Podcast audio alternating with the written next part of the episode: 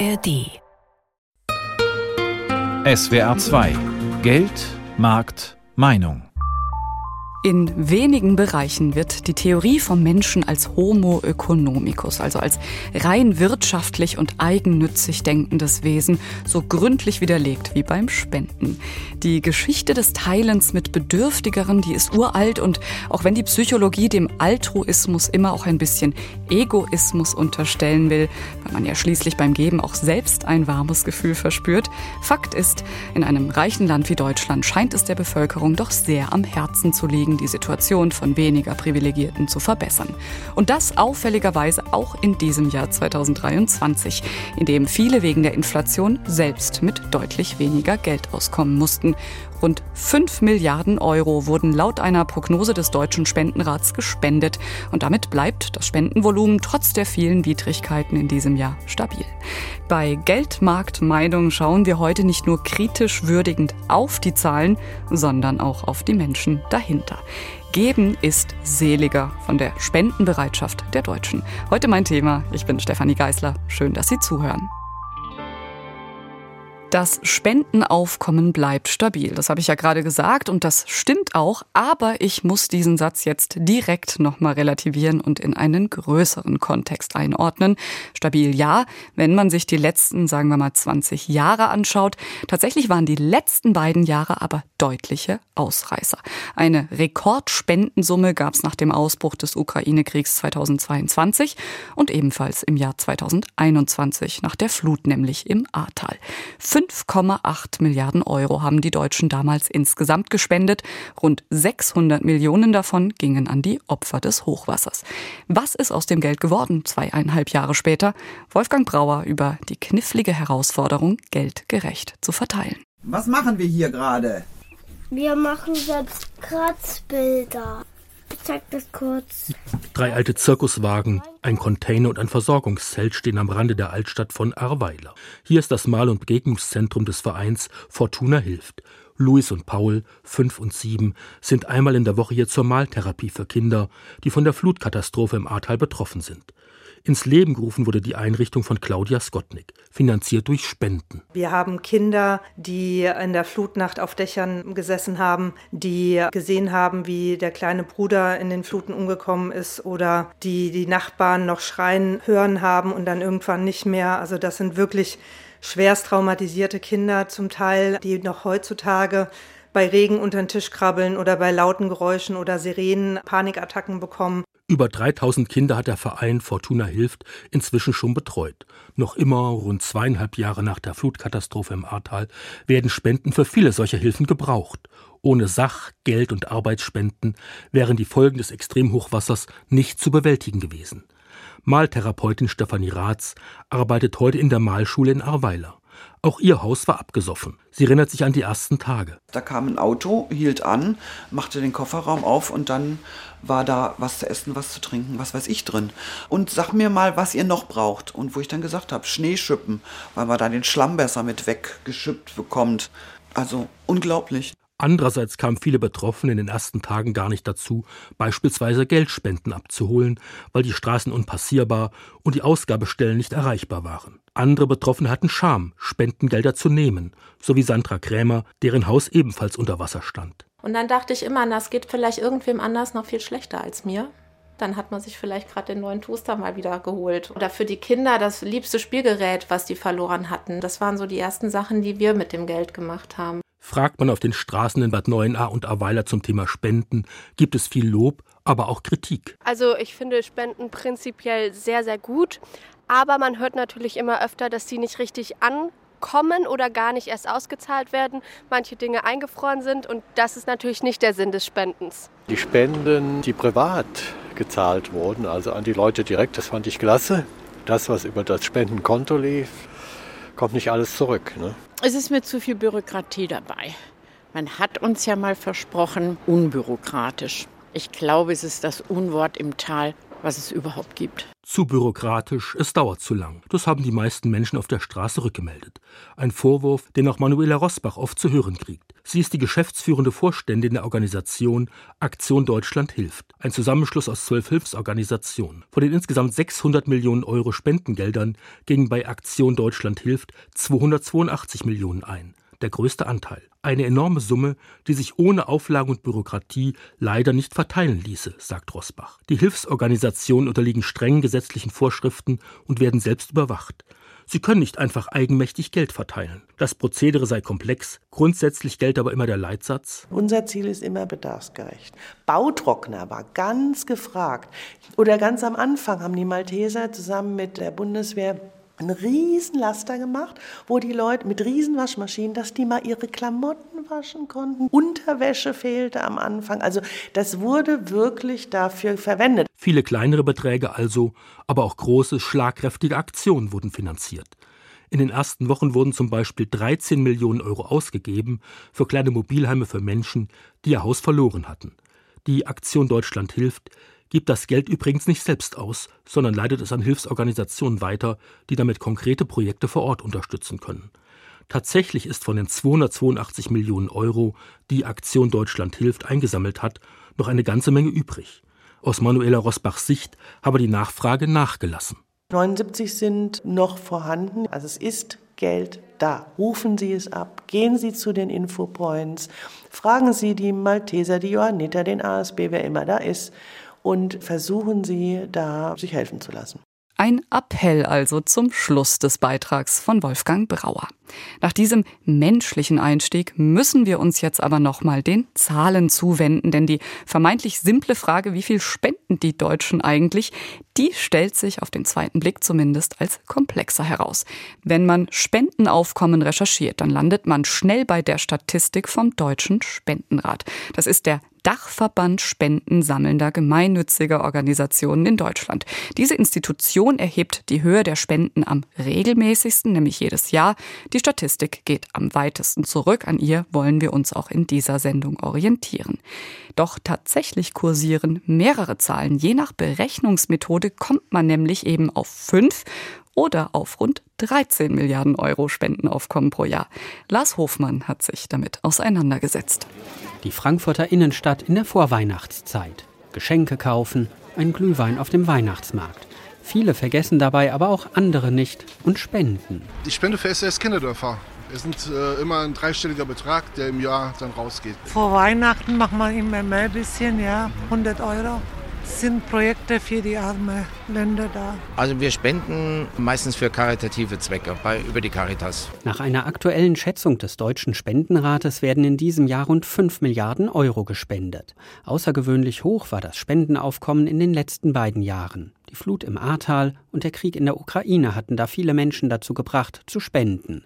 Solche Ereignisse sind für viele wichtige Gründe für Spenden. Auch für die Frankfurterin Eva. Ich spende gerne für die UNO-Flüchtlingshilfe. Ich spende noch für Pro Asyl und ich spende noch für ein Projekt eines Freundes, der für ein Jahr sich verpflichtet hat, in Rumänien Flüchtlinge aus der Ukraine zu unterstützen. Wie viel Geld genau gespendet wird, da gehen die Zahlen allerdings weit auseinander. Der Deutsche Spendenrat und das Marktforschungsinstitut GfK lassen 10.000 Menschen so etwas wie ein Spendentagebuch führen und kommen auf eine Spendensumme für gemeinnützige Einrichtungen von 5 bis 6 Milliarden Euro pro Jahr. Nicht berücksichtigt werden dabei etwa Spenden an Parteien. Das gilt auch beim Deutschen Institut für Wirtschaftsforschung kurz DIW und dem Deutschen Zentralinstitut für soziale Fragen DIZ. Und trotzdem kommen DIW und DIZ auf über 12 Milliarden Euro, die gespendet werden. Also gut doppelt so viel. Der wichtigste Unterschied ist, dass der Deutsche Spendenrat Großspenden über 2500 Euro nicht berücksichtigt. DIW und DIZ rechnen diese dagegen sehr wohl ein. Grundlage für die Zahlen ist hier das jährlich erhobene sozioökonomische Panel, sagt DIW-Präsident Marcel Fratscher. Was wir mit dem sozioökonomischen Panel machen, ist, wir befragen 15.000 Haushalte, knapp 30.000 Menschen jedes Jahr und das ist repräsentativ. Also das spiegelt die gesamte Gesellschaft in Deutschland recht akkurat wider. Ich glaube, das erlaubt uns ein exaktes Verständnis davon zu bekommen, wie viel Geld und wofür in Deutschland gespendet wird. Wie viel die Deutschen tatsächlich spenden, das hängt also im Wesentlichen von der Berechnungsmethode ab. Berücksichtigt man Großspenden bis 30.000 Euro, hat man, so Fratscher, einen repräsentativen Überblick über die Summe, die tatsächlich da ist zum Verteilen. Der Deutsche Spendenrat hingegen kommt für dieses Jahr, wie schon mehrfach erwähnt, auf eine Summe von 5 Milliarden Euro. Daher jetzt erstmal die Frage an Lars Kohlan vom Deutschen Spendenrat. Warum ziehen Sie denn diese Grenze bei der 2500 Euro Spende, Herr Kohlan? Nun, es geht ja am Ende um eine Vergleichbarkeit, die man herstellen möchte mit solchen Statistiken. Und es ist schon so, dass wir die Vergleichbarkeit für den Normalverbraucher herstellen wollen. Also wir haben irgendwann mal entschieden, dass bis 2500 Euro Spenden so der normale Spender aufwendet. Wenn es dann eine höhere Beträge geht, sind es dann auch sehr gut situierte, die vielleicht mit der Durchschnittsbevölkerung, mit Oma Kasubke aus dem Einfamilienhaus äh, nicht mehr viel zu tun haben und äh, deshalb 2500 Euro als Kappungsgrenze, um eine Vergleichbarkeit herzustellen. Mhm. Also Vergleichbarkeit, Identifikation mit dieser Spendensumme. Sie kommen also mit dieser Art der Berechnung für dieses Jahr auf eine Summe von rund 5 Milliarden Euro. Das ist eine Prognose wohlgemerkt. Also die Zahlen für die Monate Oktober bis Dezember, die liegen ja noch nicht vor. Aber diese 5 Milliarden Euro, die liegen also auf jeden Fall im guten Mittel sozusagen der vergangenen paar Jahre, mit Ausnahme der letzten beiden Katastrophenjahre. Jahre, da war es also deutlich mehr. Nehmen wir mal diese 5 Milliarden Euro. Überrascht Sie das denn, dass es doch so viel ist, wenn man bedenkt, dass wir ja eine enorme Inflation hatten dieses Jahr? Mhm. Also wir sind sehr zufrieden und wir sind ein Stück weit auch überrascht. Wir hätten gedacht, dass äh, die Zahl sich noch etwas weiter nach unten bewegen könnte. Gerade vor dem Hintergrund der zwei starken Spendenjahre. Wenn man sich die lange Zeitreihe anguckt, hatte man das auch noch nie dass zwei Jahre hintereinander mit so großen Katastrophen und mit solch großen Hilfeleistungen abgebildet werden mussten. Die Überschwemmung im Ahrtal und dann der Ukraine. Und die Ukraine, genau. Also man hatte das mal, der Tsunami 2005 oder 2010 Haiti oder Nepal dann, das waren immer Ausreißer nach oben in der Hilfsbereitschaft der Menschen, was das Spenden angeht. Aber im Folgejahr war es dann etwas unten oder wieder zurückgekommen. Und von daher war für uns dieser äh, Step zurück erwartbar. Aber er ist nicht so in dem Maße eingetreten, wie wir es gedacht hatten. Jetzt ist es aber trotzdem so, auch wenn diese Gesamtsumme über die Jahre betrachtet relativ stabil bleibt, und Sie haben ja auch gesagt, das ist ein gutes Sümmchen, diese 5 Milliarden Euro, ist es aber so, dass die Zahl der Leute, die spenden, die sinkt. Wie ist das zu erklären? Also ähnliche Summe, aber weniger Leute. Ja, also ich denke mal, das kann man aus vielerlei Blickwinkel betrachten. Also es ist, glaube ich, eine Gemengelage, die dazu führt, dass diese Zahl langsam sinkt. Und die sinkt ja nicht nur erst seit zwei Jahren, sondern wenn man sich die lange Reihe anguckt, dann eigentlich seit 20 Jahren fast. Also 2006 zum Beispiel hat noch jeder Dritte gespendet, jetzt spendet noch jeder Fünfte. Ich glaube, es ist am Ende eine Gemengelage, die gesamtgesellschaftlich zu betrachten ist. Ja, also die Kaufkraft äh, verliert über 20 Jahre. Ob immer die Löhne mitgegangen sind, weiß man auch nicht so richtig. Dann vielleicht auch, wo wir uns das immer so ein Stück weit her erklären, 2007 ist das erste iPhone erfunden worden, ja, also oder rausgekommen, so rum. Und diese Digitalisierung, die mit den Smartphones einhergegangen ist, die vielleicht auch hier und da zu einer Ich-Bezogenheit mehr geführt hat, aber auch zu einer Informations-, aber auch äh, Verwirrungsflut geführt hat, kann am Ende dazu führen, dass es vielleicht den einen oder anderen ja aus dem Rennen nimmt der dann sagt, also das ist mir jetzt alles äh, zu unsicher oder ich weiß nicht, wo mein Euro bleibt und äh, lässt das spenden dann. Da bauen Sie mir direkt die Brücke zu meiner nächsten Frage. Es ist nämlich genau das, dass viele Menschen befürchten, dass mangelnde Transparenz, dass von ihren Spendengeldern zum Beispiel auch zu viel für Bürokratie, Verwaltung, auch für Werbung draufgehen könnte. Was antworten Sie denen? Also wenn es um Geld geht, darf man grundsätzlich so denken. Also man darf, man muss natürlich über Transparenz nachdenken und Glaubwürdigkeit muss eine Rolle spielen und, und Rechenschaft muss eine Rolle spielen. Ethische Grundsätze, Sicherheit. Das ist legitim, wenn der Mensch so denkt und sagt, ich möchte dieses Geld nicht irgendwo hinzahlen und äh, nicht wissen, was damit passiert. Aber man muss auch die andere Seite sehen oder äh, es ist auch logisch zu erklären. Wenn ich Spendenprojekte umsetzen möchte, bedarf es einer gewissen Logistik. Ja, in Personal, in Fahrtkosten, in Reisekosten, in anderen Dingen. Und das muss einfach auch bewerkstelligt werden. Also man kann ja nicht Millionenbeträge im Ehrenamt organisieren, also deren Verteilung und, und dann im Zweifel auch noch eine weltweite Verteilung. Da braucht es dann Experten vor Ort, es braucht Experten hier und das alles in Verwaltungskosten am Ende die nicht direkt beim äh, Betroffenen wirken können einfach. Unser Hinweis ist immer, schauen Sie sich die äh, Informationen von äh, diesen spendensammelnden Organisationen gut an und dann kriegt man eigentlich schon einen guten Einblick, wie mit dem Geld in welche Projekte investiert wird. Aber ich glaube, man sollte vielleicht anders rangehen. Äh, wenn ich äh, an Spenden denke, sollte man vielleicht erst überlegen, was liegt mir besonders am Herzen? Welche Themen sind äh, die Themen, die mich bewegen? Und dann gucke ich, welche Organisation kümmert sich darum auf sein Herz hören. Das rät also Lars Kohlan vom Deutschen Spendenrat und dann eben kritisch prüfen, welche Organisationen seriös und effizient arbeiten.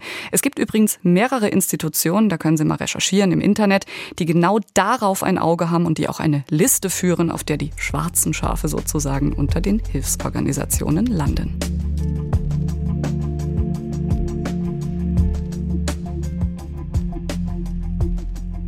Es gibt eine Hierarchie des Spendens. Am meisten Geld bekommen traditionell Organisationen im Bereich der humanitären Hilfe, nämlich gut drei Viertel der Gesamtspenden. Und davon geht wiederum am meisten an die Unterkategorie Katastrophen- und Notfallhilfe.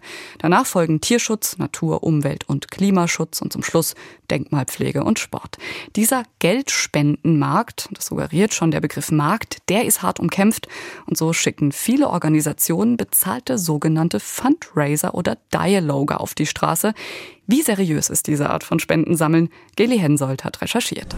Stuttgart, Königstraße. In der großen Einkaufsstraße mitten in der Stadt werden Passanten an vielen Tagen im Jahr von Fundraisern angesprochen, die für unterschiedliche Organisationen werben. Für Kinder in Not, für Umweltprojekte, für Entwicklungshilfe. Ja, so eine Erfahrung habe ich auch gemacht und also ich finde es tatsächlich ein bisschen unangenehm. Also gerade an Weihnachten ploppen die ja ziemlich aus dem Erdboden. War relativ aufdringlich und die Leute laufen einem hinterher und dann wird ein bisschen was erzählt. Ich habe den IBAN-Zettel hingelegt bekommen und dann war es eigentlich für mich schon so gelaufen. Ich möchte gerne persönlich entscheiden, wo ich spende und wie und nicht so spontan auf der Straße. Es kommt darauf an, wenn ich jetzt zum Beispiel auf dem Weg zum Bahnhof bin, finde ich es schon störend. Dann, dann sage ich das auch, dass es jetzt eben nicht geht. Ansonsten, ich meine, die Leute nehmen sich ja auch Zeit, werben für eine eine gute Sache und dann finde ich es auch ganz gut, wenn man ihnen dann zumindest mal kurz Gehör schenkt und dann prüft und nicht jetzt pauschal Lass mich bloß in Ruhe oder so signalisiert. Für Organisationen wie die Natur- und Umweltschutzorganisation WWF ist das sogenannte Face-to-Face-Fundraising ein wichtiger Teil der Spendenakquise,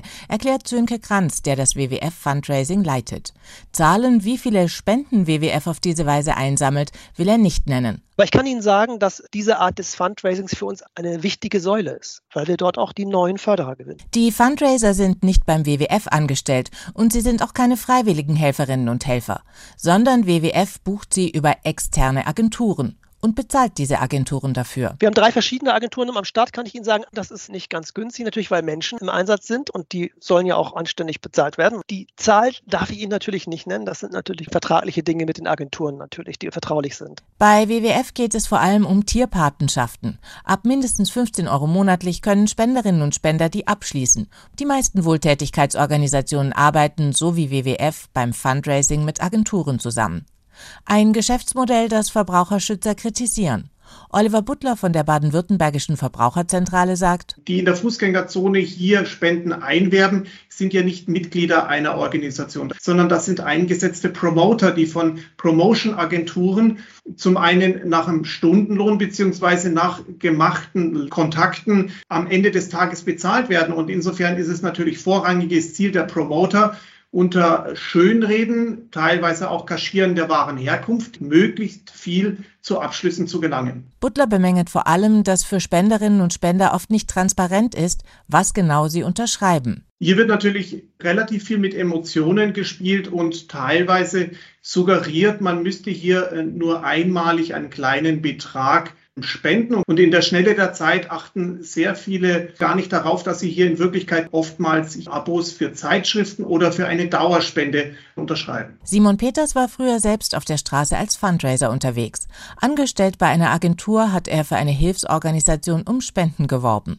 Weil er lieber anonym bleiben möchte, haben wir ihm einen anderen Namen gegeben und seine Stimme nachgesprochen. Ich wurde angesprochen auf der Straße von einer jungen Person, die gesagt hat, hey, das ist ein guter Job. Und ich dachte mir, ich kann ein bisschen Geld verdienen für das Studium. Durch Deutschland reisen, deine Kommunikationsskills trainieren.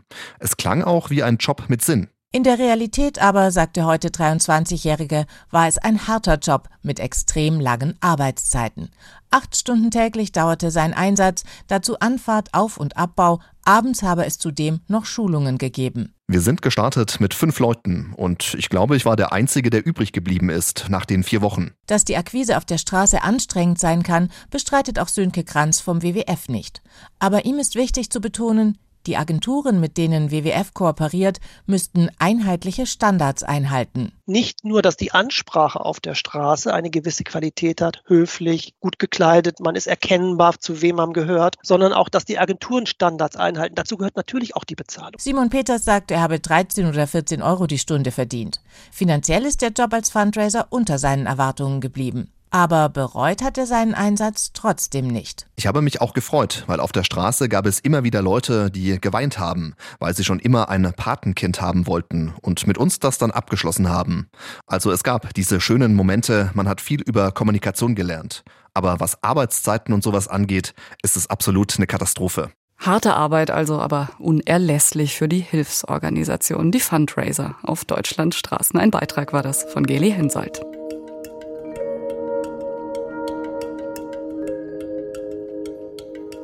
Es gibt unterschiedliche Studien, die kommen zu dem Ergebnis, je mehr persönliche Details man kennt über einen Menschen in Not, desto eher ist man bereit zu spenden.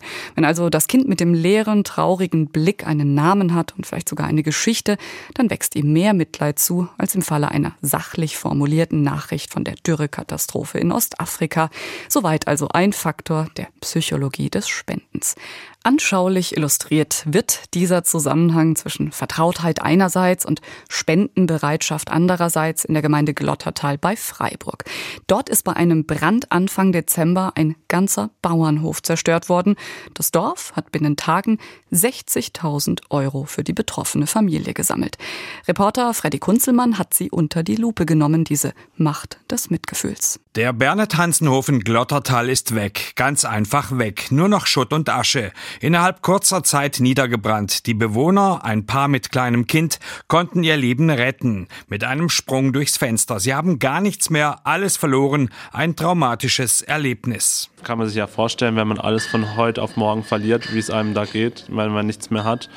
Sie gucken nach vorne, aber es ist trotzdem noch schwierig, weil alles natürlich weg ist. Sagt ein Freund Florian Steger. Das ganze Dorf in Schockstarre. Bürgermeister Karl-Josef Herbstritt spricht von einer großen Betroffenheit. Wenn man sieht, wie dieses Gebäude, das ja über viele Generationen ein Bild des Glottertals war, ein alter Schwarzwaldhof in Holzbauweise, der bricht in kürzester Zeit im Feuer zusammen. Das ist schon heftig und hat natürlich auch in der ganzen Region eine Betroffenheit ausgelöst. Unterstützung, Hilfe für die Familie braucht es sofort und die gibt es. Die Familie kommt nach kurzem Krankenhausaufenthalt zunächst bei Verwandten unter.